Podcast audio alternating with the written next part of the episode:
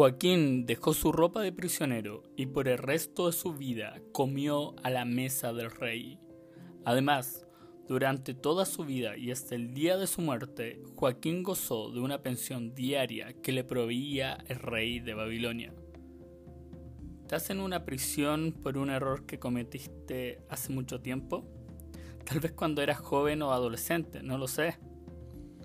Hay condenas y culpas que nos persiguen hasta el día de hoy y caemos en la desesperación, sin dormir, pensando continuamente en este pensamiento sucesivo una y otra vez. Joaquín a los 18 años sube al trono. Sus padres cometen errores, el pueblo que le tocaba gobernar cometía aún más errores y Joaquín también cayó en ese error. A los tres meses que él sube al trono, toma Jerusalén y él es prisionero y avergonzado. Tal vez tú estás en una familia disfuncional, una familia no perfecta, entre comillas, y que todo anda mal.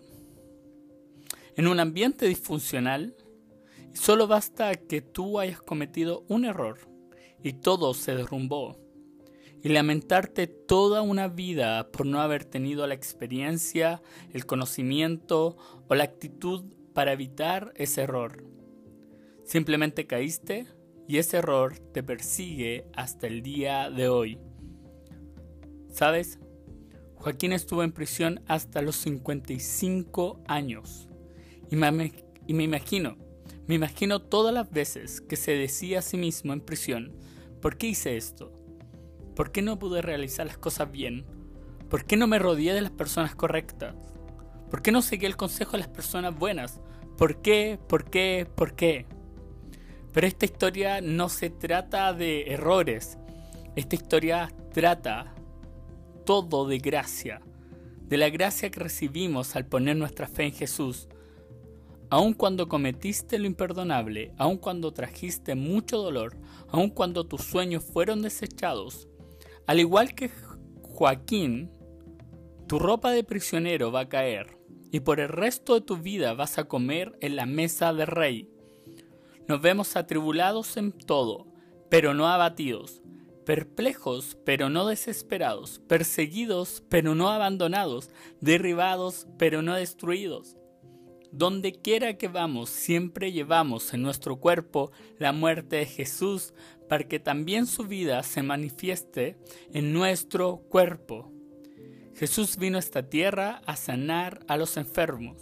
Y no me refiero solo a los enfermos físicos, me refiero a que Él vino a esta tierra a sanar las heridas del pasado, alejar toda la culpa y condenación, porque Él murió para que seamos libres.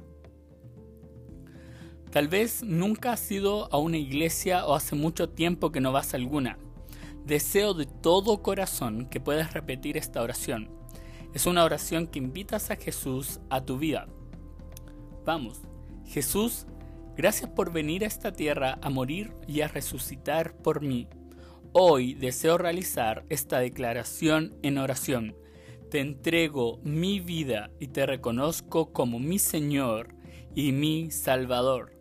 Desde hoy he decidido vivir mi vida junto a ti. Amén. ¡Uh! Felicitaciones. Ahora corre y googlea en tu buscador iglesia cristiana más cercana, pero que sea una iglesia que esté llena de gracia y un ambiente que dé vida. Que Jesús sea el centro y conéctate a ella, plántate en ella. Compártele a alguien más este podcast si sabes de alguien que crees que lo necesite. Mantente conectado, que tengas un gran día. Adiós.